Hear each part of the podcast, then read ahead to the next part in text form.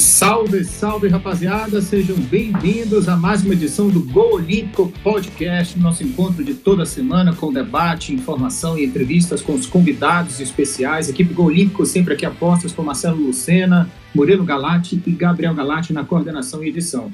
Sempre lembrando para se inscrever no canal e ativar o sininho para receber as novidades do projeto Gol Olímpico Podcast nas plataformas e mídias digitais. Meu caro Murilo Galati, tá tudo bem? Olá.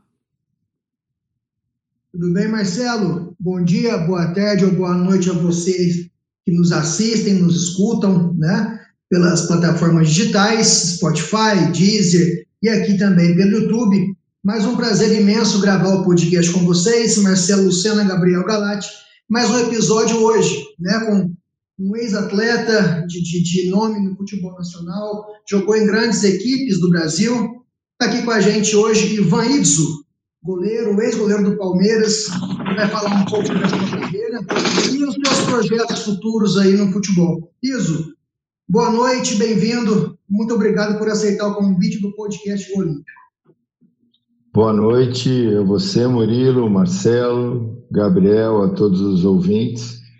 É um prazer poder participar e me coloco à disposição aí para o que é, é, vocês acharem pertinente aí para que a gente converse.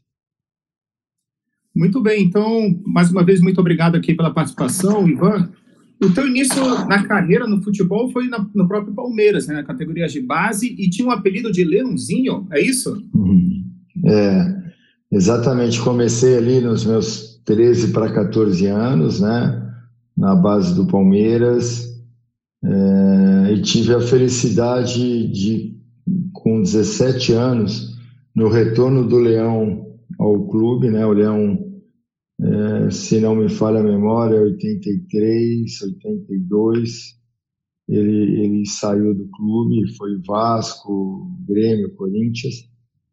É, e nesse retorno dele ao Palmeiras, eu estava é, é, já tinha um certo destaque na base e passei a treinar com os profissionais. E a,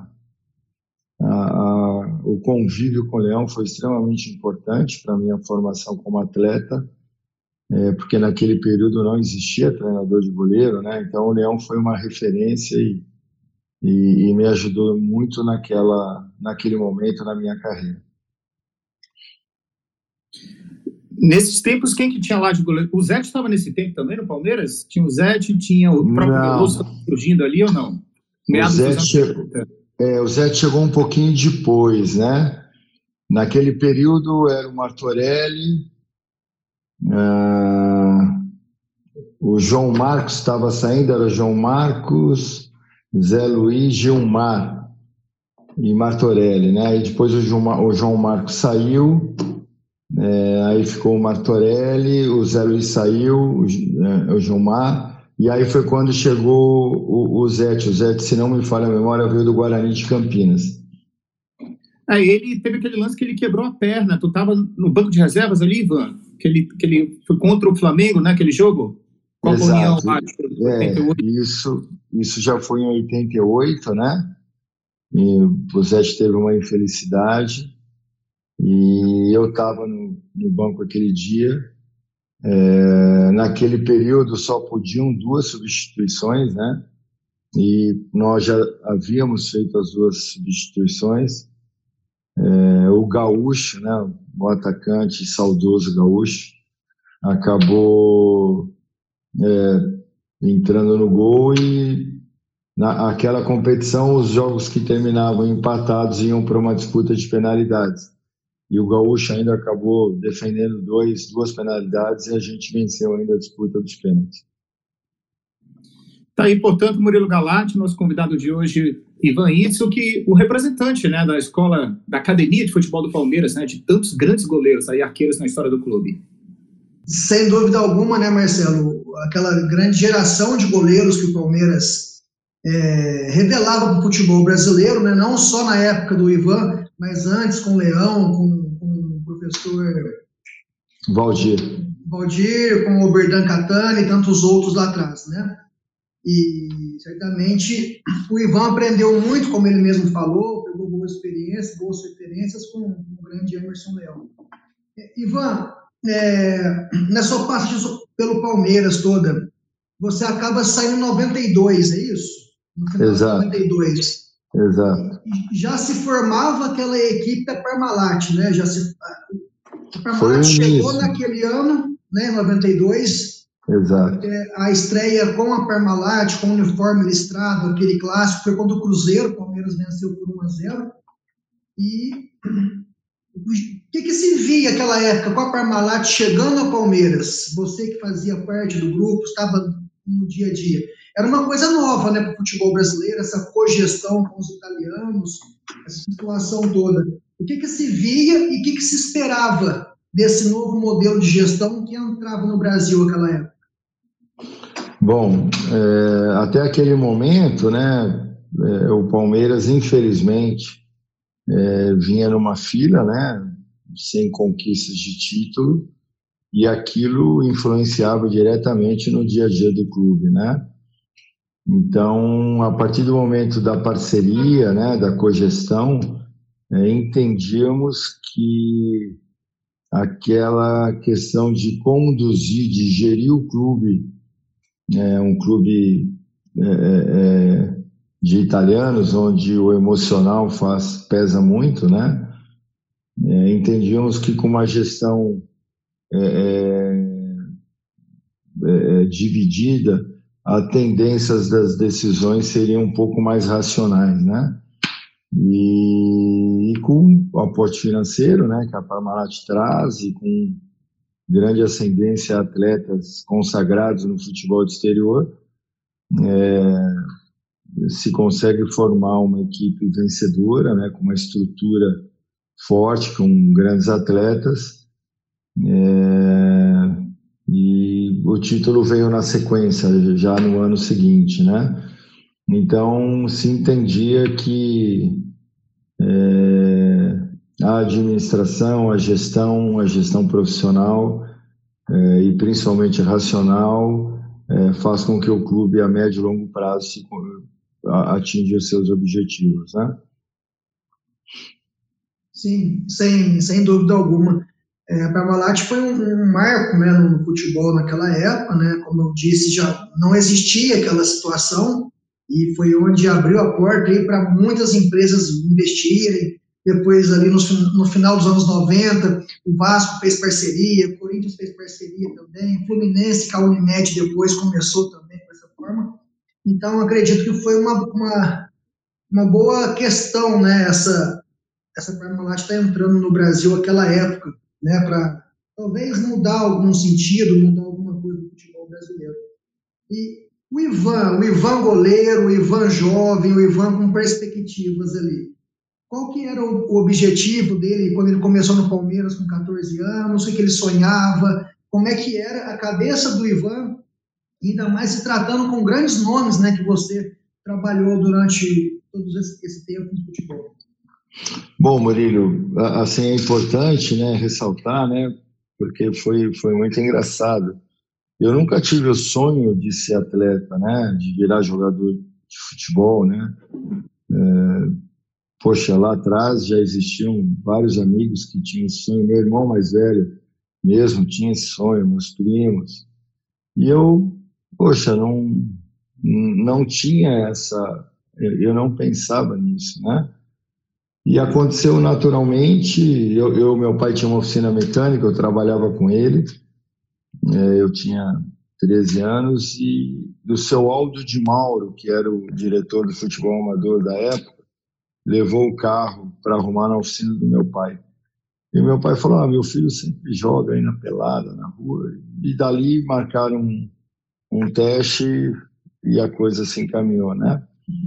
Então, assim, a primeira coisa para mim sempre foi de muita alegria de eu estar jogando num clube, um clube que era do meu coração, coração da minha família, né? Família toda de italianos. Então, para mim era motivo de muito orgulho de estar jogando num clube do meu coração, coração do meu pai, né? Meu pai palmeirense. E a coisa caminhou de uma maneira natural é, você tem a ambição, né? Aí a partir desse momento que você vê que a coisa está encaminhando, com 17 anos, eu fui convocado para a seleção brasileira de, de juniores, né, naquela época, hoje sub-20, é, e entendi que a minha vida é, é estaria encaminhada para esse lado. E aí você é novo, você acaba tomando decisões às vezes precipitadas, né, erradas, né? Eu acho que é pela própria imaturidade. É, e eu poderia, acredito eu, ter chegado, ter uma carreira um pouco mais consolidada, embora tenha jogado em grandes clubes no Brasil, mas eu tenho uma grande frustração de não ter conquistado um título dentro do Palmeiras, né, naquele período. E na entrada da Parmalat, você tem aquela coisa de jogar, quero jogar, quero jogar. E eu me recordo de uma reunião que o primeiro treinador da época Parmalat foi o Otacílio Gonçalves, de Chapinha, e existiu o interesse do Paraná na minha contratação. E o Chapinha falou: Ivan, fica aí, calma, né? Dê tempo ao tempo, as coisas se organizam naturalmente. E eu acredito, hoje, olhando para trás, né, eu tomei a, a decisão de sair para jogar e hoje entendo que foi uma decisão precipitada, porque a partir daquele momento o Chapinha saiu na sequência vem o Vanderlei e a partir dali eu nunca mais voltei a defender o Palmeiras, né?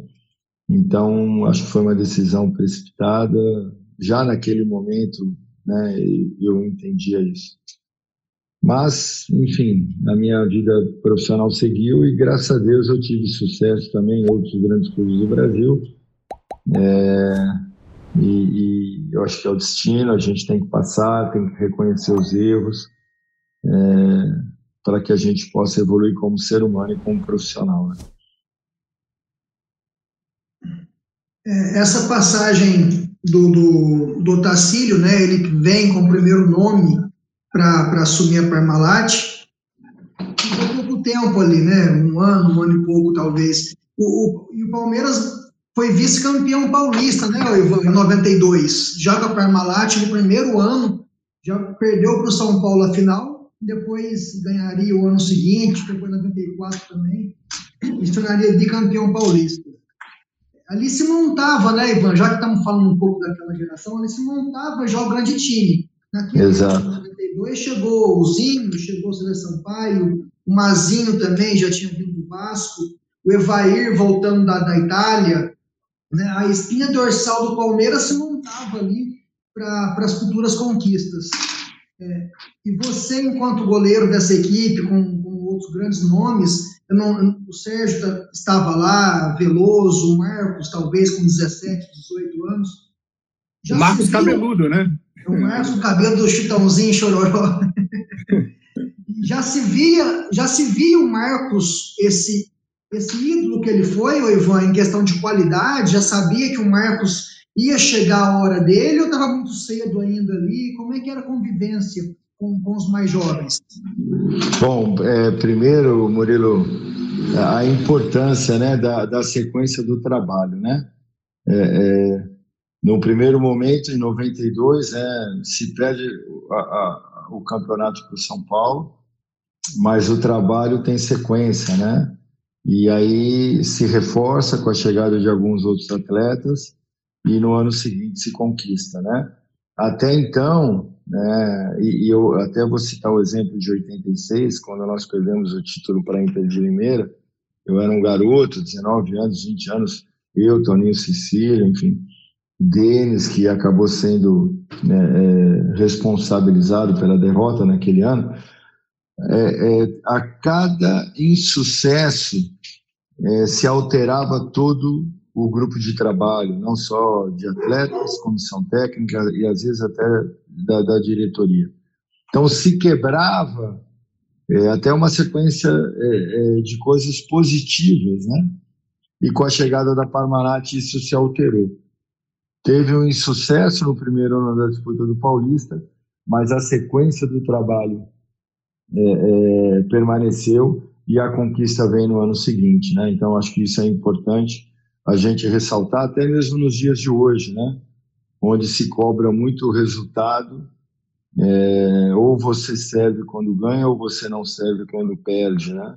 e ninguém exalta exatamente o trabalho que é feito, independente do resultado final.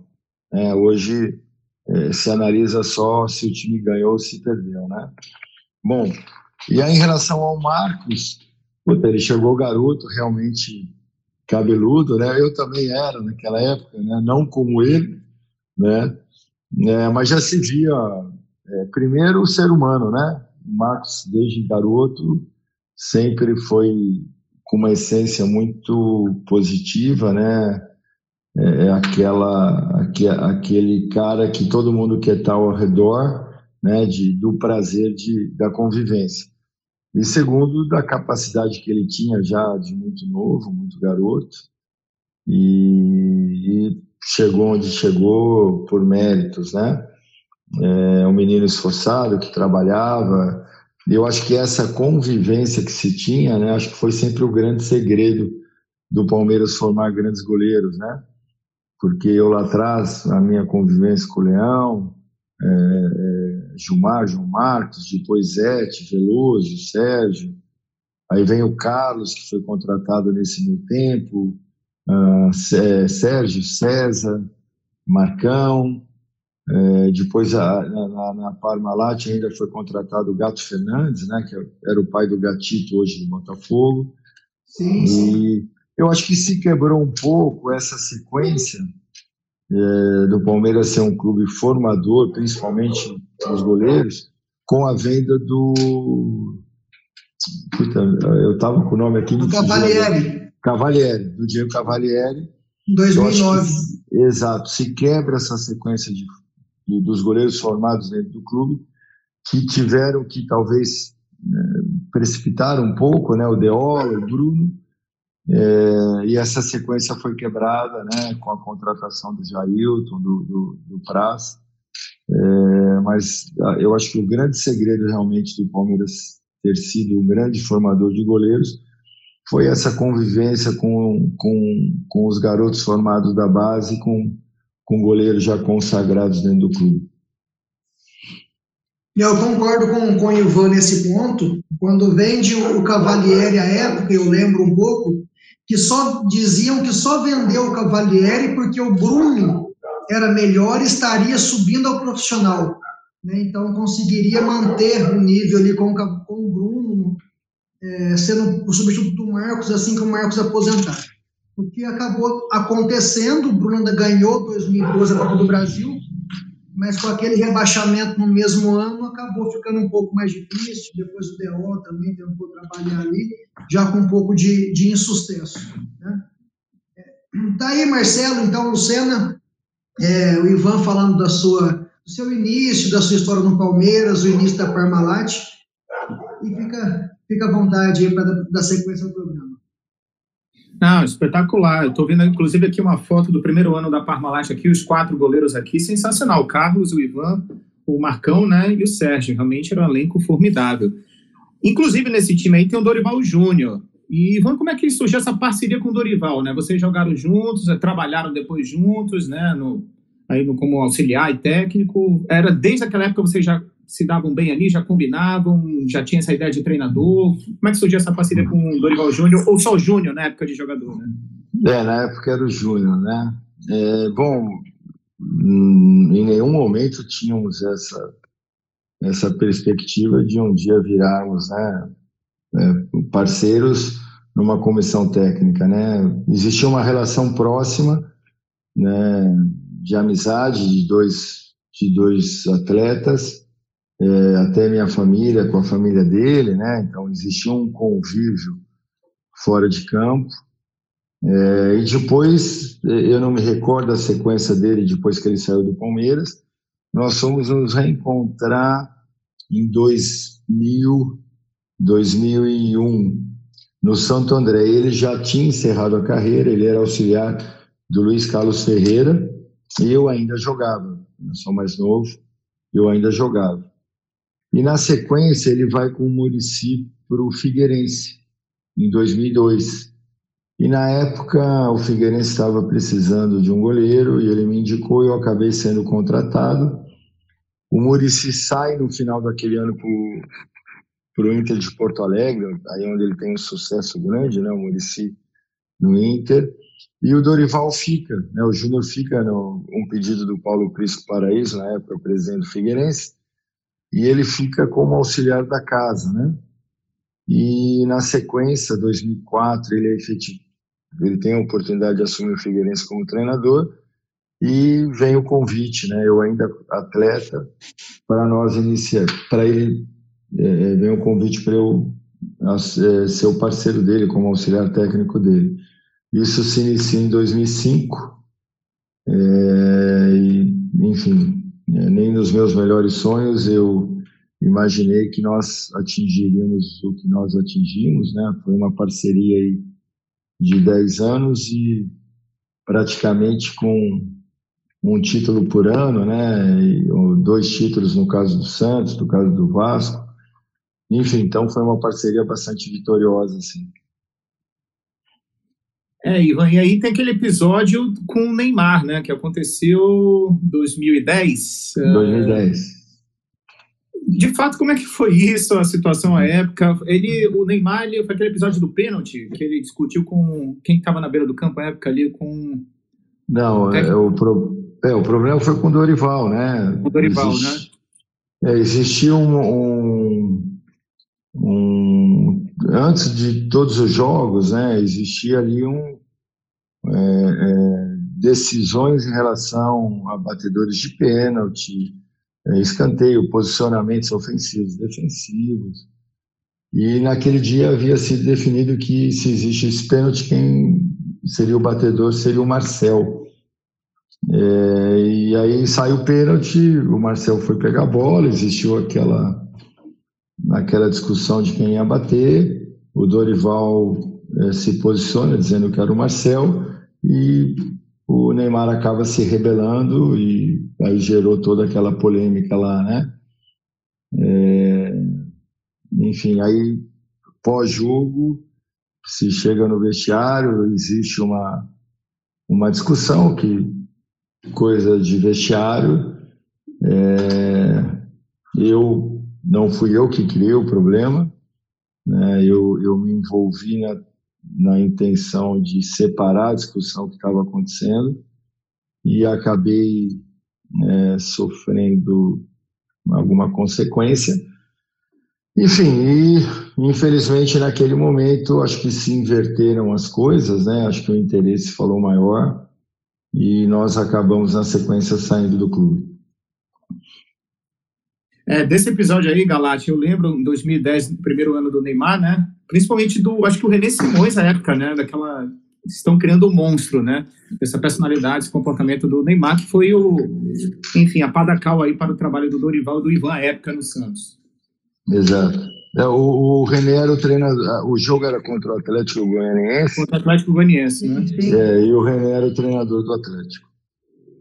Sim, eu lembro bem dessa declaração do René Simões, que a cada situação depois, né, alguns anos, quando o Neymar fazia de rebeldia, o pessoal, com a internet já em alta, né, com meme já criado, se criava muito esse meme aí, você está criando um monstro, e a cara do René falando, né, toda a situação que, que dava os problemas do, do Neymar aí, independente do, da qualidade técnica que ele tem, não se discute isso em lugar algum, né, ainda acredito que faltou sim ali maturidade dele, apesar de ser jovem, para entender toda a situação, entender que tinha um comando, né? Todo time tem um comando, o treinador é o comando da equipe na beira do campo. Né? E infelizmente houve essa situação com, com o Ivan, com o Dorival, e não só com eles, como com tantos outros aí que já passaram por isso. Ivan, é, você sai do Palmeiras em 92, então, né? Na, naquela. Você já citou que foi para o Paraná Clube para poder jogar, ter mais oportunidades. E a partir do Paraná Clube, a, a carreira foi para onde? Como é que foi? Você conseguiu, vamos dizer assim, é, seguir o que você queria após o Paraná? Ou você ainda tentou, de alguma forma, retornar ao Palmeiras? Já, já falou aí no depoimento seu que queria, talvez queria voltar ao Palmeiras, teve vontade de voltar ao Palmeiras e não conseguiu, né, depois disso. É, eu, eu segui Paraná, né? Foi o meu primeiro clube, depois Esporte Recife. e eu era emprestado, né? Então, quando eu retornava, é, no meu primeiro retorno pós-Paraná, é, existia até o interesse do Paraná naquele período, só que ainda existia a lei do passe, né? E, então, meu vínculo era do Palmeiras, não, eu não definia a minha vida, né? Quem definia meu destino era o clube. É, e só que não, o Paraná não tinha condições né, de, de arcar. E quando eu retorno no meu primeiro empréstimo, já era o Vanderlei, o treinador. E numa conversa muito rápida com o Vanderlei, ele, ele já tinha é, os atletas com quem ele queria trabalhar, e eu não fui nem me autorizado a treinar com o elenco profissional. Né? Eu passei a treinar é, com as categorias de base, é, aguardando um novo empréstimo. Então, é, como eu disse no início, né, é, eu, eu tinha interesse, a intenção de jogar para poder voltar valorizado para o clube, né? E infelizmente isso não aconteceu é, é, e eu acabei tendo uma carreira paralela junto ao clube, né? Então é, o meu vínculo ficou com o Palmeiras, mas eu sempre era emprestado a outros clubes, né? Então, por isso que eu falei que talvez tenha sido, talvez não, né? Foi uma decisão precipitada minha, de naquele primeiro momento, quando a Parmalat chegando ao clube, eu fiz a opção de, de ser emprestado para poder jogar. Né? Aí eu nunca mais consegui voltar ao clube.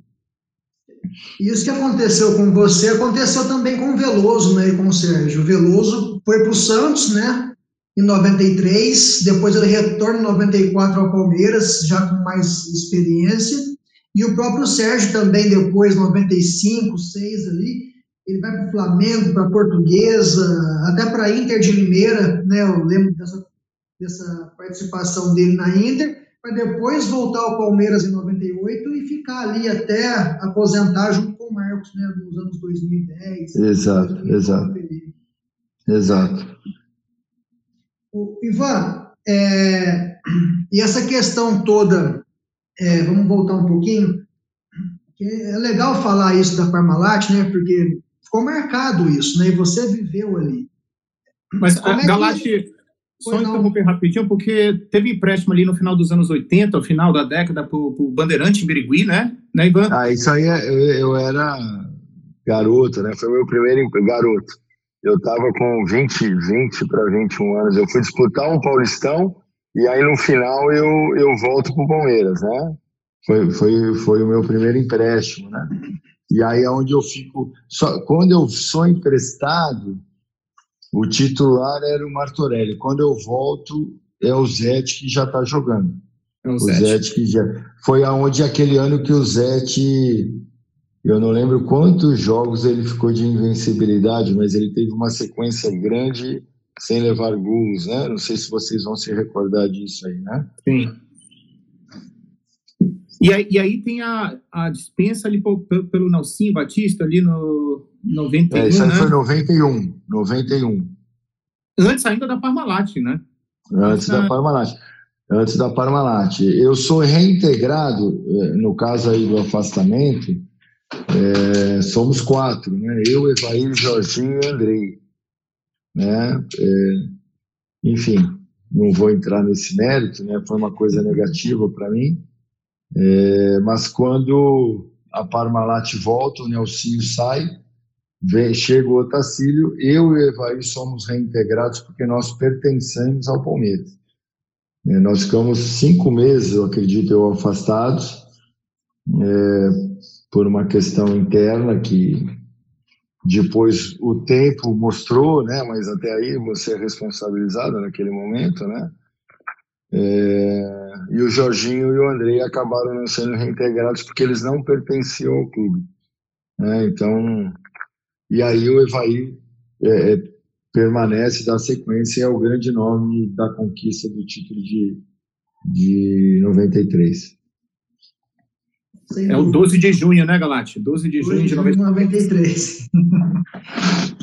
Ô, Ivan, É, minha pergunta era sobre a convivência no, na Parmalat no dia a dia ali com um, o eterno, né, vamos dizer assim, o eterno presidente Mustafa Contursi. É, tem palmeirense que ama, tem palmeirense que odeia, mas não pode se negar que o Mustafa foi importante nessa época do Palmeiras, e até hoje, lá com o nome dele, que tem no, ao redor do, do, do, do, do, do para sempre palestra Itália, né, no Parque Antártico. Ah, eu, eu acho que o Palmeiras teve grandes presidentes, né? É, assim, a, eu lembro lá de trás do seu Nelson Duque, né? Foi, acho que o meu primeiro presidente profissional. Depois o, o Faquina, né? Carlos Bernardo Faquina Nunes. E eu acho que todos tiveram a importância. Né? Acho que o Mustafa ficou marcado. É, assim, sempre a minha relação com ele foi muito, muito próxima, né? Um cara muito frio, frio assim, racional, né? Não frio no sentido negativo, mas racional nas decisões, né?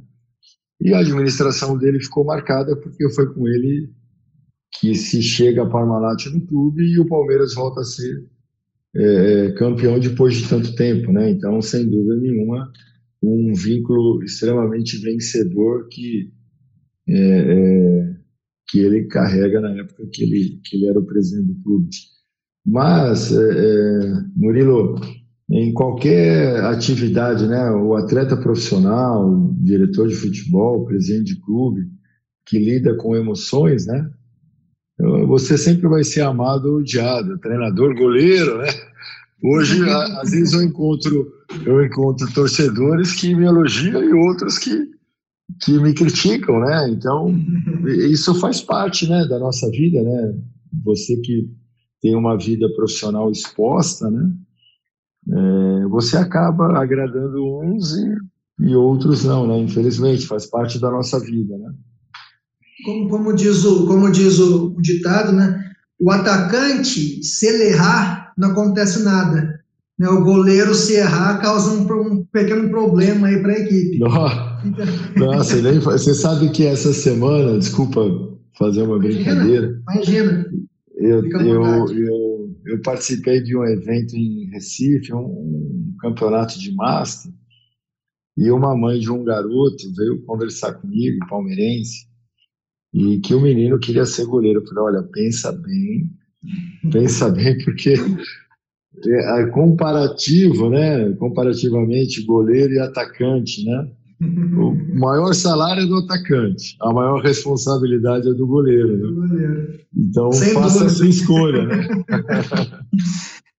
Você citou aí num dos nomes, né? Citou até mais de uma vez o Gilmar, o Gilmar que jogou a final contra o Guarani em 78, né, naquele jogo que o Leão vai expulso em Campinas, né, de uma forma palmeirense lembra não, não, hoje. O, Leão, o Leão foi expulso no Morumbi. Ok, e, perfeito. E o segundo, jogo, volta, o segundo jogo era em Campinas. Isso, é verdade. É, o Gilmar, eu trabalhei com ele, né, como auxiliar e preparador físico do Gilmar. Tive essa oportunidade de trabalhar seis meses com ele. Ele ele assumiu uma equipe aqui no sul de Minas, onde a empresa dele era gestora né, da, da equipe, dos meninos, e ele veio para assumir a equipe, eu na época iniciando a minha carreira no futebol, como tive a felicidade de trabalhar com o Gilmar, conhecer, conviver com ele dia a dia, uma pessoa fantástica, cheia de história para contar, super engraçado, e a gente fez um bom trabalho aqui no sul de Minas. Você falou do Gilmar, eu lembrei dessa passagem aí. Ô Murilo, você sabe, assim, eu era muito garoto, né? E eu, palmeirense, e, e, e as minhas primeiras lembranças é, de ver o Palmeiras jogando, né? Que meu pai me levava no Parque Antártico de moleque, era o Gilmar jogando, né? A minha primeira lembrança era o Gilmar e não o Leão, né? E quando eu começo a treinar na, no juvenil do Palmeiras, o goleiro titular era o Gilmar. Tá. E, e, eu achava ele, achava não, continuo com a mesma opinião, porque era um grande goleiro, né? Um grande goleiro. Sim, e sim. também ficou, acredito eu, nunca conversei com ele sobre isso, mas nesse período sem conquistas, né? Então, é, é, é acaba não sendo valorizado como se devia, né? Porque era um grande atleta formado dentro do clube. E eu lembro eu muito garoto e no nosso vestiário lá da base tinha uma foto dele é, é, dentro do vestiário do Parque Antártico. Eram Palmeiras e Corinthians e ele estava cortando um cruzamento. Aqui, é aqui não vai ter como mostrar, né? A foto era ele e o Sócrates e assim o Sócrates parado assim de pé, né, com os pés no chão, olhando para o alto, o Gilmar cortando o cruzamento, a cintura do Gilmar estava na cabeça do Sócrates, né? Então, para ter uma noção de quanto ele havia saltado, né, para o Sócrates tem, tem 1,90 de altura, né? O Sócrates era grande. É, então, é, então assim, o Gilmar era um goleiro que tinha uma, uma, uma força muscular muito grande, um goleiro muito forte, muito bem preparado, né? E, e ele me marcou, né? Assim, me marcou é, porque eu, eu garoto, é, é, foi a minha primeira referência como goleiro, né? E talvez ele tenha o mesmo sentimento que eu, né? De ter deixado o clube sem conquistar um grande título, né? Porque infelizmente foi aquele período que nós atravessamos dentro do Palmeiras. O Gilmar, sem dúvida, é uma grande pessoa, um cara bacaníssimo, né, até me deu a primeira oportunidade, agradeço muito a ele, sempre que eu posso, mando alguma coisa. Ele não mexe muito com rede social, o Gilmar não tem Facebook, não tem Instagram, mas eu conheço o menino que trabalha com ele e sempre manda uma mensagem sempre que dá. Mas, Ivan, é, já que você citou o Gilmar, o Leão no início, Tirando os dois assim que você trabalhou, você conviveu e era a sua inspiração que você falou. Algum outro goleiro na época que você se inspirava, que você sempre que estava jogando televisão, você parava para assistir? Tinha, tinha essa referência, esse nome na, na, sua, na sua história? Não, não, confesso que não, Murilo. Assim, as, eu sempre tive esse vínculo muito, muito forte com o Palmeiras, né? E me recordo assim, né, que a referência minha de futebol era o clube, era o Palmeiras. Né, eu, puta, meu pai, minha mãe, né, nós éramos sócios do clube. Eu lembro que nas férias passávamos o dia na, nas piscinas e eu pedia para minha mãe ficar na arquibancada para ver os jogadores ficarem treinando, né? Então, assim, a minha referência sempre foi o pessoal do Palmeiras, né? Então, é, é você vê que as minhas lembranças, né, mesmo antes de eu iniciar como juvenil do clube, eu já tinha um vínculo né, de, de acompanhar o treinamento, acompanhar os jogos, né, aquela final contra o 15 no, par, no Parque Antártica, né, é, 15 de Piracicaba, se não me falha a memória, uma quarta noite, acho que foi gol do Jorge Mendonça. Enfim, então. do Palmeiras, né? Exato. Da Vila. É, exato, daquele período. Né? Eu estava com meu pai na, na, nas cobertas ali da, da Turiaçu, né? Enfim, então o meu vínculo sempre assim de, de goleiros, até que eu é, sempre foi dentro do clube, né? Então eu lembro muito de João Marcos, né?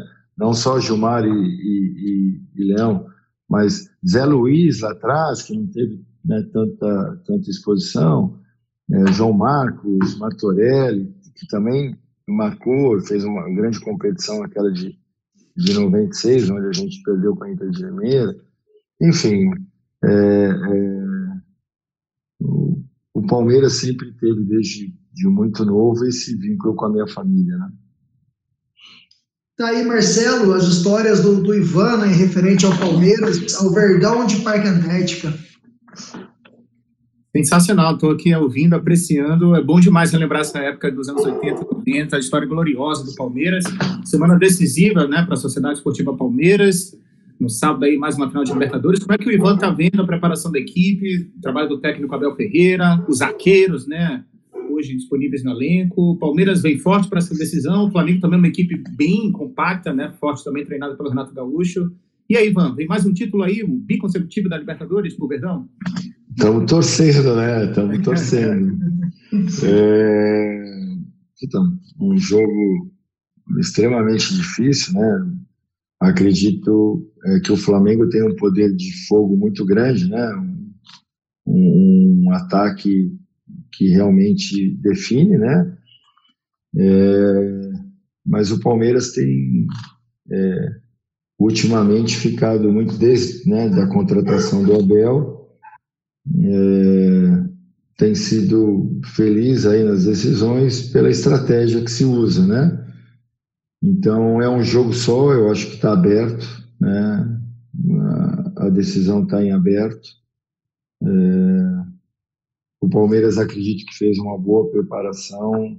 É, essa semana aí teve muita polêmica, né, em relação é, ao fato do, do Abel ter poupado, né, grande parte do time contra São Paulo. O resultado final, né, se tivesse sido positivo, como foi ontem com o Atlético, é, eu acho que as cobranças não viriam, né? Enfim, infelizmente a gente vive hoje um momento no futebol que o trabalho só é jogado pelo resultado final do jogo, né? Ah, então você venceu, o seu trabalho foi bom. Você perdeu, o seu trabalho não serve, foi ruim, né? Eu acho que a gente tem que analisar o todo, né? E o Abel, desde que foi contratado, tem demonstrado é, que existe uma coerência em relação ao trabalho dele. É, às vezes as decisões que se toma elas não são 100% perfeitas, às vezes em algumas decisões você vai errar, mas faz parte da vida, né, em qualquer função profissional. Então, acho que é importante a gente ter um pouquinho de cuidado, né, principalmente aí quem analisa o futebol, é, não analisar só o resultado final do jogo, mas analisar todo o processo de trabalho. E, enfim, acho que as duas equipes sejam, chegam fortes na final. É, como eu disse, o Flamengo tem atacantes mais decisivos, não é? é? mas o Palmeiras tem estratégia e tem bons jogadores, tem atacantes também que é, podem, numa jogada, num, numa velocidade, definir o jogo. Então, acho que vai ser um jogo nervoso, um jogo tenso, um jogo equilibrado. E no futebol tem uma coisa que também a gente não entende muito, mas às vezes a bola bate na trave e entra, e outra bate na trave e sai. Então tem um imponderável também, e a gente só vai saber depois das 19 horas de sábado, né? Então espero, até para alegria né, da, dos palmeirenses, do meu pai, puta, meu pai meu pai é tão palmeirense que ele não consegue nem assistir nem ouvir o jogo.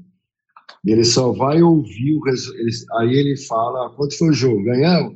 Aí ele liga o rádio e ouve tudo que fala do jogo, mas durante ele não quer saber, né? O, o, seu, o Ivan, então o seu pai não é palmeirense, ele é palestrino. Palestrino, é, exatamente. É, palestrino. E é engraçado, Bruno, até vou contar uma história no prédio que ele mora em São Paulo, é, tem um cara que é palmeirense também, que ele não sabe quem é, mas que todo gol do Palmeiras o cara toca corneta. Então ele espera a corneta tocar para saber como é que está indo o jogo. Entendeu? Aí quando a corneta não toca, ele fica preocupado. É, aliás, por falar em palestra, o Ivan participou da festa de despedida do antigo palestra, né, Ivan? Foi, em foi, 2010. 2010. Como é que foi a sensação uhum. de colocar o uniforme e ir ao campo de novo? Sentiu ah, a pressão do torcedor? Foi, foi, bacana, foi bacana. É, você resgata, né, memórias, né, desde muito novo, né, é, e principalmente também pelo carinho do torcedor, né, de você pisar no Parque Antártica e, e mesmo sem é, ter tido uma história vencedora, né, de conquista de título, que isso que marca, né, o profissional ao clube, é, ter seu nome gritado, né, pelos torcedores, né? Então, é, para mim foi muito muito bacana, né? Porque eu senti esse carinho do torcedor mesmo, é, sem eu ter marcado meu nome na história é, por uma conquista de título. É, agora aqui eu vou deixar uma pergunta meio polêmica, porque assim, o Ivan torcedor, o Palmeiras é campeão mundial ou não? Esse título de 1951, que é a mídia, os torcedores rivais tanto falam, ainda está na incógnita aí na história. Afinal bom, de contas, é mundial ou não, Ivan? Bom, a FIFA declarou o Palmeiras campeão, não foi? Então é campeão. Fim de papo. Pronto. Tá aí, Galáctico. Então, esse polêmico 51, né? Que o Palmeiras finalmente, agora, se conquistar o tri da Libertadores, pode ganhar um campeonato mundial da FIFA, né? Quem sabe aí no final de. Vai ser em fevereiro, né, Galáctico? Na verdade. Uh, sim, sim, mundial. Em fevereiro. Em fevereiro, né? Você ganhar aí o tri da Libertadores, classifica aí para o Mundial de Clubes. Exato. O palmeirense eu não sei mais qual que é a, a sensação dele hoje em dia com a questão do Mundial, né? Porque assim, o Atlético também não tem Mundial, o Cruzeiro não tem, o Vasco não tem, só que só o Palmeiras que é lembrado por, pela piadinha, pela brincadeira entre torcedores, né? Então, assim, acho que o Palmeiras já calejou, já não preocupa tanto. Prefere ganhar quatro Libertadores do que um Mundial, entendeu? Enfim, então, assim, é, fica para Praticamente tinha o, tinha o foco do Corinthians, que não tinha Libertadores, né? Sim, aí ganhou também, acabou a piada, né? Então. tem isso. É. Tem que ter essa rivalidade. É, pra... Com certeza, daqui a pouco, daqui a pouco é, após a conquista do Palmeiras, vai, vão atrás de outra piada, Sim, né? Com certeza. É. Sem dúvida. Mas assim, Ivan, não sei o que você pensa, mas se realmente a FIFA fizer o que está dizendo que vai fazer, o Mundial com 24 clubes, o sul-americano que ganhou, beleza, não vai ganhar nunca mais. Né? É... Imagina numa competição com 16 clubes europeus, 8 da Champions e 8 da, da Liga Europa. É, vai ficar muito é, mais complicado. A tendência, é a tendência que, que dificilmente um clube, eu não vou dizer nem brasileiro, né? Um clube sul-americano, né? Sim. O poder de investimento dos grandes clubes da Europa é, é muito maior, né? Eu estava assistindo aqui antes de entrar é, City, né? Manchester City e, e PSG. Pô, é uma seleção de cada lado, são os melhores de cada país, pô. Como que você vai competir com isso, né? O ataque do PSG é, é Neymar, é, é Messi e Mbappé pô, não, não tem, não, né, com todo respeito, né, assim, a gente, é, é, todo mundo fala, é o melhor futebol, ah, o Brasil está em decadência. Não é questão que o Brasil está em decadência, eu discordo totalmente disso, né. O Campeonato Brasileiro é um campeonato difícil, onde várias equipes têm o, é, podem conquistar, é um campeonato muito equilibrado. Só que os melhores jogadores estão na Europa, né? E, e, o poder de investimento é alto. Então você não pode comparar um, um campeonato ao outro, até mesmo pelo poder de investimento que existe na Europa, né? É, com certeza, sem dúvida alguma, comparar hoje o nível do futebol europeu, tanto financeiro quanto é, técnico falando, e com o brasileiro, até com o sul-americano mesmo, porque se você tirar os clubes do Brasil, o Boca e o River, tem mais, vamos dizer, um bicho-papão na América do Sul, igual tinha o Nacional, tinha o Penharol, tinha o Cerro Porteño, tinha é, até a própria LDU uns anos atrás. Exato. Não exato. tem mais. Né? Não tem mais. Não tem mais. Tanto que os últimos campeões é sempre ou é Argentina ou é Brasil, né? Sim, Salvo algumas exceções aí. E a tendência então, é essa, né? A tendência é essa. É essa, exato. Ivan, ah, é... duas finais. Ah, desculpa te cortar, Murilo. Imagina, mas você vê esse ano. É, a decisão sul-americana, dois times brasileiros, e a Libertadores, dois times brasileiros. Né? Então, Sim. então, o ano passado então, também foi dois brasileiros. É. Então, não é que o futebol brasileiro perdeu né, qualidade. Eu discordo totalmente. Eu acho que a gente vive um momento no Brasil onde tudo que é relacionado ao futebol, ao treinador, ao atleta, é, é tudo negativo, né? Tudo é negativo. Cara, é impressionante. O Tite está fazendo um grande trabalho no Brasil, não presta, negativo. Ah, vai pegar uma grande da Europa. Pô, pera, porra, vamos, vamos valorizar um pouquinho também o nosso produto, né? Vamos valorizar sim, o nosso sim. atleta. Claro. Né? É, é, a, o jogo da Bélgica, a Bélgica teve 25 minutos superior ao Brasil, o resto do Brasil foi superior. É, enfim, é, é, e, e, e, se joga no lixo todo um trabalho por conta de um resultado, né? Então, acho que está na hora da gente dar um passinho para trás, começar a enaltecer o que a gente tem aqui, valorizar o nosso produto, que foi isso que fez com que a gente fosse é, é, pentacampeão, campeões mundiais, e toda a seleção europeia nos respeita. Aqui dentro que a gente não se respeita, parece que é, é mais fácil criticar do que enaltecer, né? Perfeitas suas palavras, eu compartilho delas da mesma forma. E você que jogou nos anos 80, 90, é, vamos dizer assim que eu também acompanhei um pouco dessa época, eu sou de 88, então eu peguei os anos 90, 2000, quase tudo. Marcelo também, né, da mesma geração.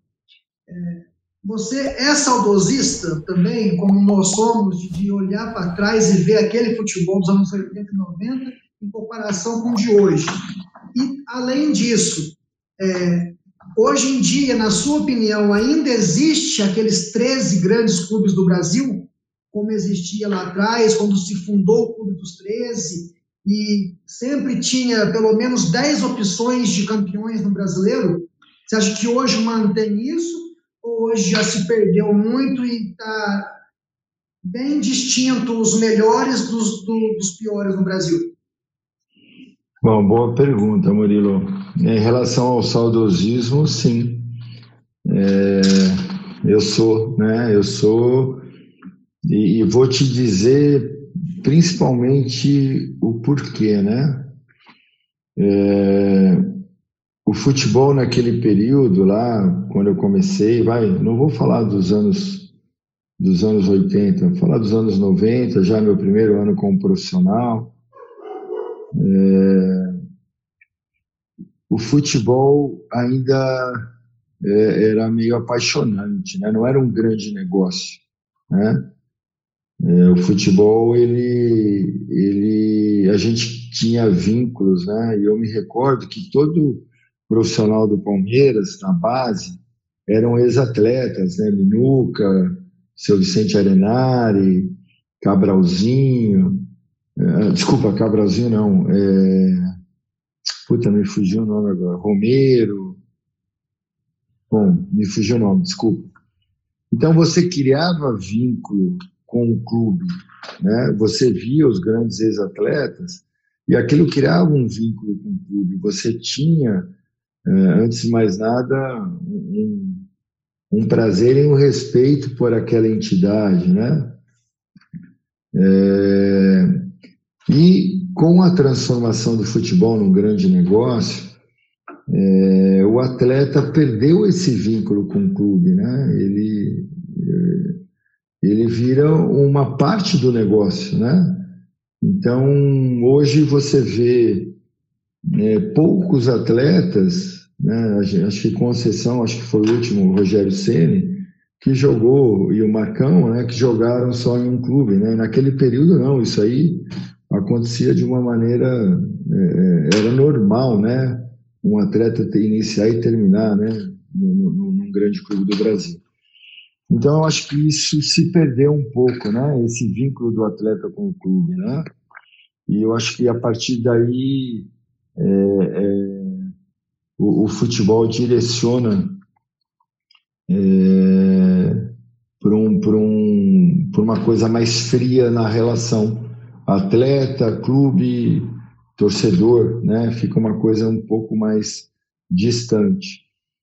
É, naquele período, puta, é, era óbvio que pela proximidade das pessoas você tinha uma relação maior com o torcedor, né? E a relação é, era é, ali, no, embaixo da arquibancada do, do Parque Antártico. Hoje existe também esse distanciamento, né? Então eu sou saudosista, saudosista nesse sentido e sem contar também puta, os grandes jogos que se tinha, né? Fiore Gilhote narrando, que eu, eu ficava ouvindo no rádio, aquilo era marcante, né? Enfim, grandes ídolos, né? Então hoje os ídolos se vão, né? Eles trocam de um, de um clube para outro de uma maneira muito mais rápida, né? É, então, sim, eu, eu entendo é, que esse processo, né, nessa transformação do futebol é, num grande negócio, É, eu acho que esse glamour que existia, né, desse, desse vínculo com os clubes se perdeu, né? E, e qual que era a sua outra pergunta, Murilo? Desculpa. Em relação do Brasil, ainda existiam os 13 grandes clubes? Ah, isso aí para mim está muito claro que não, né? É, hoje em dia é o poder, o poder de investimento, né? E a gente fala os três que estão liderando hoje o campeonato e o Red Bull também, né? Com uma potência, né? Por trás financeiro, né? Então hoje, né? Eu acho que uma coisa puxa a outra, né? Nessa questão do saudosismo que eu falei e a questão do poder investir, poder financeiro, né? Hoje é, é, você vê algumas boas equipes que têm um investimento menor fazendo boas campanhas, né? Mas eh, para se conquistar o investimento tem que ser maior. Né? Então hoje Atlético, Palmeiras e Flamengo são são as três maiores equipes do Brasil pelo poder financeiro. É, tá aí, essa é a opinião de muita gente, né, Ivan, hoje em dia.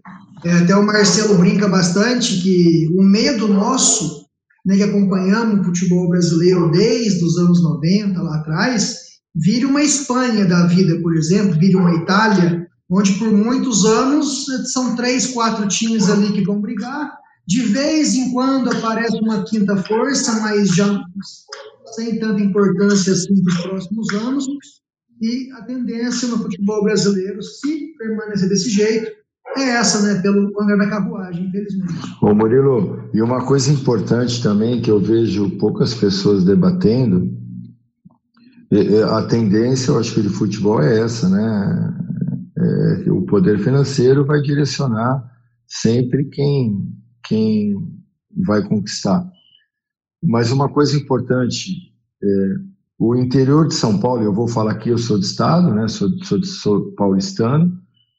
É, e eu lembro que é, lá nos anos 90, eu com o Palmeiras, a gente quando ia jogar em Rio Preto contra o América de Rio Preto, no Mário Alves, Mário Alves Mendonça, acho que era o nome do estádio, quando a gente voltava com empate, a gente voltava feliz. Em Jaú, em Marília, uh, em Americana, enfim, entre tantas cidades que, que o interior de São Paulo era rico, e era rico porque a competição era uma competição valorizada, né? E o interior de São Paulo formava, formava grandes atletas. Né? Então, infelizmente, o interior de São Paulo parou de ser um formador. Por quê? Porque não existe mais competição atrativa. Você monta uma equipe para disputar dois meses de competição. O calendário de uma equipe do interior, independente da divisão que ela esteja, são dois meses. Né? Então é importante, sim, tem que se valorizar os grandes, ok, mas não pode se esquecer de quem é o pequeno, quem é o formador, quem ajuda o atleta menor, quem ajuda o profissional que está começando, né? Então, o futebol hoje é, é, o futebol é aquela coisa do mundo da fantasia da televisão, né? Que são os grandes. E se esquece que essa não é a realidade do Brasil, né? Só reforçando o que você falou, o Guarani é o único time de interior campeão brasileiro. Exato. O único da história, o único. Exato. Né? E naquela Copa de 94, no tetracampeonato, nós tínhamos rapidinho aqui, tem vários outros o Raí, que saiu de Ribeirão Preto, do Botafogo. Perfeito, o perfeito. Silva, que veio do Bragantino, que não era o Bragantino que é hoje, era o Bragantino lá atrás. Exato. E você tinha Márcio Santos, do Novo Horizontino. É, é. é. Não, mas se a gente for buscar. É, não, não me lembro mais. de outras. Do, são os três mais que dá para lembrar mais rápido. Tudo que Exato. veio da força do interior paulista, que você citou. Exato, né? exato. Então, sei lá, é, é até um, uma ideia, né, de se fazer. Óbvio, os grandes têm que jogar, querem jogar grandes campeonatos, é, sem dúvida nenhuma, é, é, o time que maior investe, quem tem mais, mais poder financeiro. Mas, poxa, fazer um campeonato aí, de repente, anual, com essas equipes menores, classificatório, né, que o, o, o empresário dessas cidades, de Jaú, de Marília, queira colocar o seu nome, estampar na camisa do clube da cidade, porque sabe que vai ter uma competição anual, né? Se criar um calendário para esses clubes menores, para que é, é, mais atletas possam se formar desses clubes de interior e chegar nos grandes clubes, né? E isso se perdeu, isso se perdeu e é, é, é, dificilmente essas, os grandes, quem, quem né, são os gestores hoje de futebol brasileiro, esqueceram desse detalhe que o interior de São Paulo, mesmo no Nordeste, enfim, no sul do país, são os formadores, né? Grandes atletas saíram desses, dessas equipes menores. Eu acho que a gente precisa também voltar a olhar para esse lado. Sem dúvida alguma. Ivan, o Marcelo sempre tem as duas últimas, as três últimas, né? Então, para não estender muito aqui, eu vou me despedindo de você. Agradeço imensamente mesmo a participação, a aceitar o nosso convite do podcast Olímpico. Sem dúvida alguma, uma conversa muito legal, muito agradável. O torcedor do Palmeiras que vai nos assistir, vai nos escutar, vai lembrar de vários nomes que você citou, de você também, do, Parque Antártica antigo, né, que não é a moderna arena que é hoje. Enfim, um programa legal de saudosismo para quem gosta de futebol de verdade. Obrigado, sucesso a você na sequência dos projetos, da carreira, né? seja lá o que você escolha para fazer. Do, da minha parte, muito obrigado mesmo, Ivan. Ah, que é isso, Murilo. Eu que agradeço o carinho, a sua atenção. Foi um prazer participar. Poxa, é, é, essas conversas é, me fazem bem, né? Você traz coisas, lembranças, enfim, muito obrigado realmente. Fico à disposição de vocês e sua também para quando precisar. Tá bem, cara? Valeu e foi um prazer conhecê-lo. Igualmente. Legal, legal a participação do Ivan Itzo aqui no Gol Olímpico Podcast. Aquela tradicional Mega Galat, duas perguntinhas finais. As, as duas para encerrar. É, normalmente se estende um pouquinho mais. Mas olhando aqui, eu estava olhando um acervo da, da carreira dele de fotos aqui, me chamou a atenção um jogo do Atlético Paranaense com o Fluminense nas Laranjeiras, uma batalha campal. Essa foi teu maior. Tu ficou com mais com medo ali no campo? Como é que foi essa situação? Foi 95, né? 96. 96. Se não me falha a memória, 96. O torcedor é. invadiu e começou o quebra-quebra. É, foi um jogo Atlético, Atlético Paranaense Fluminense. O Fluminense, se eu não estiver errado, ele estava brigando pelo, contra o descenso, né? e o torcedor do Fluminense estava realmente alterado. E eu não lembro o placar, eu acho que nós ganhamos o jogo, acho que o jogo se empatou duas vezes, acho que nós ganhamos de 3 a 2, não lembro. O Ricardo Pinto, é, eu acho que comemorou um gol e a torcida invadiu o campo nas Laranjeiras, é, exatamente por onde nós iríamos sair é, para o nosso vestiário. Né? Então, nós ficamos acuados. É, é, eu confesso que para me proteger, você acaba também usando de força, né? E, quando você apanha, você às vezes perde um pouco a noção, né? Até eu me lembro que acabou o jogo, meu pai me ligou, que apareceu dando um chute no torcedor, e só aparecia eu dando chute, mas eu já tinha tomado um monte de, de tapa. Eu falei, pô, pai, mas só os tapas que eu tomei ninguém viu, né? Enfim, foi uma coisa triste. É, e o Ricardo acabou se ferindo, né? Foi um, foi um, um episódio que quando nós conseguimos sair para o vestiário, o Ricardo tomou um golpe, eu não lembro exatamente com quem na cabeça, ficou em estado é, sério, teve que passar por uma cirurgia né, na cabeça.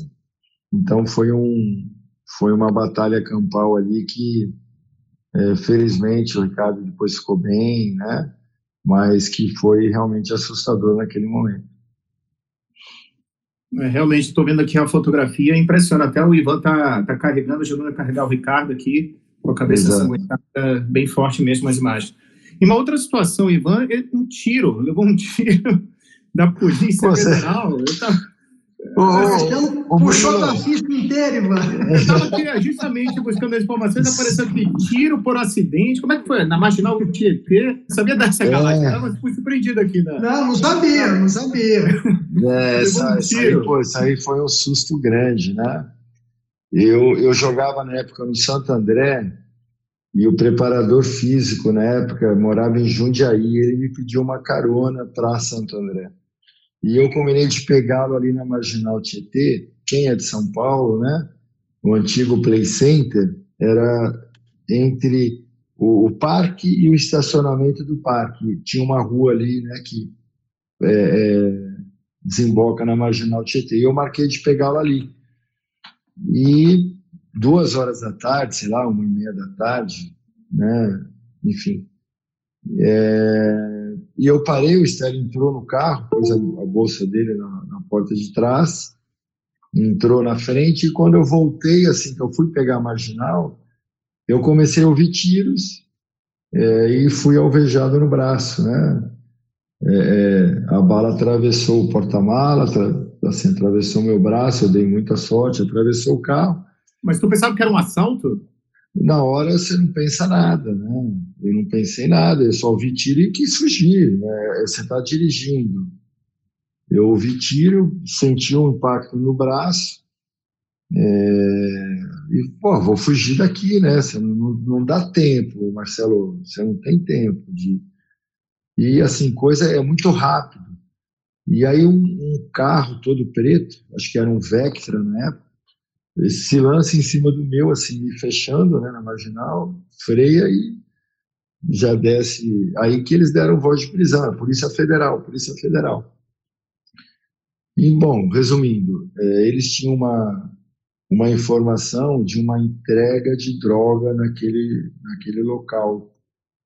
É, e eu cheguei na hora errada, no lugar errado.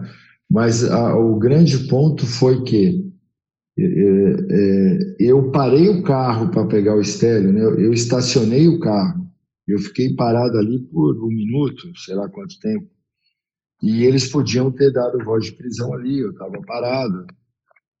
E eram 10 agentes federais, se não me falha a memória, dos 10, só um que atirou, né? Diz ele depois, eu fui na corregedoria da Polícia Federal, que ele atirou para o alto, mas infelizmente acertou o porta-mala do meu carro. Né? E, é, enfim, aí reconheceram um erro, né?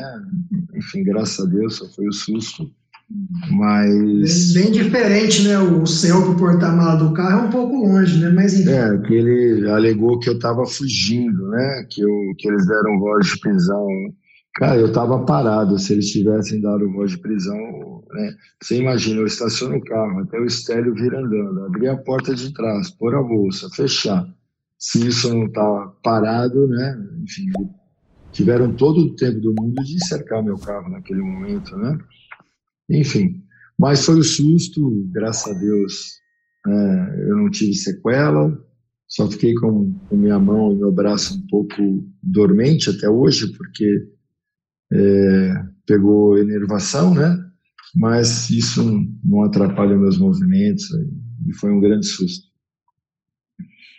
Graças a Deus, então, foi apenas um susto aí, um acontecimento, enfim, que passamos aí na vida. Mas muito obrigado, então, a Ivan Itzo, mais uma vez aqui no Gol Olímpico Podcast, uma lenda do Palmeiras, né? Passou a carreira toda praticamente na Sociedade Esportiva Palmeiras. Uma pena, realmente, que não aproveitou um pouquinho da Parmalat ali, né? Quase para começar a era de glórias da Parmalat. Mas, enfim. E uma curiosidade também aqui, para encerrar, porque eu sou do norte do Brasil, sou do Amazonas, e o Ivan passou por lá também, a região norte do Brasil. Mas foi em Belém, no caso, com o Belém. O futebol não é tão desenvolvido, né? Ô, Marcelo, mas você quer que eu te fale? Você quer que eu te fale? Sim. É, várias vezes, muita gente pergunta para mim qual foi o maior clássico que eu participei. Ah, repá. De rivalidade. e eu já joguei Palmeiras e Corinthians, Palmeiras e Santos, Palmeiras e São Paulo, né? Aqui no estado, né? É, defendendo o Vasco como comissão, Vasco Flamengo, Grenal no Sul, Atletiba, né? Em Curitiba, mas nenhum nenhum Olha aí, ó. foi igual ao Repá. Nenhum foi igual ao Repá, por quê? Pela paixão do torcedor, é uma coisa de louco, assim, não, não, não, tem, não tem comparação. Então, assim, é, é um, é, é uma imagem que ficou, né, assim, da minha história, de ter jogado no Repá. Foi, foi, assim, realmente emocionante. Tá aí, portanto, então, Ivan Itzo, assim a pronúncia, né? Italiano, Itzo, nosso convidado aqui no Gol Olímpico Podcast. Muitíssimo obrigado por aceitar o convite, pela participação, pela colaboração aqui com o projeto. As portas estão escancaradas para mais um retorno aqui no Gol Olímpico Podcast. Tá certo, Ivan? Muitíssimo obrigado mais uma vez. Obrigado você, Marcelo Murilo. Obrigado mais uma vez, tá, cara? E fico à disposição de vocês. Obrigado. Tá legal, então. Valeu, então, Murilo Galati. Muitíssimo obrigado, Murilo Galati, Gabriel Galati na coordenação. Nos vemos na próxima semana com um novo episódio no YouTube. Como é que é, Galati? O CCC, se inscreva né, no CCC. canal. Curta, compartilhe e comente o projeto podcast Gol Olímpico nas redes sociais para fortalecer né, o trabalho do pessoal aí. É isso aí, então. Nos vemos na próxima semana com um novo episódio no YouTube, nas redes sociais do Gol Olímpico Podcast. Até lá, então. Um abraço a todos. Tchau. Valeu.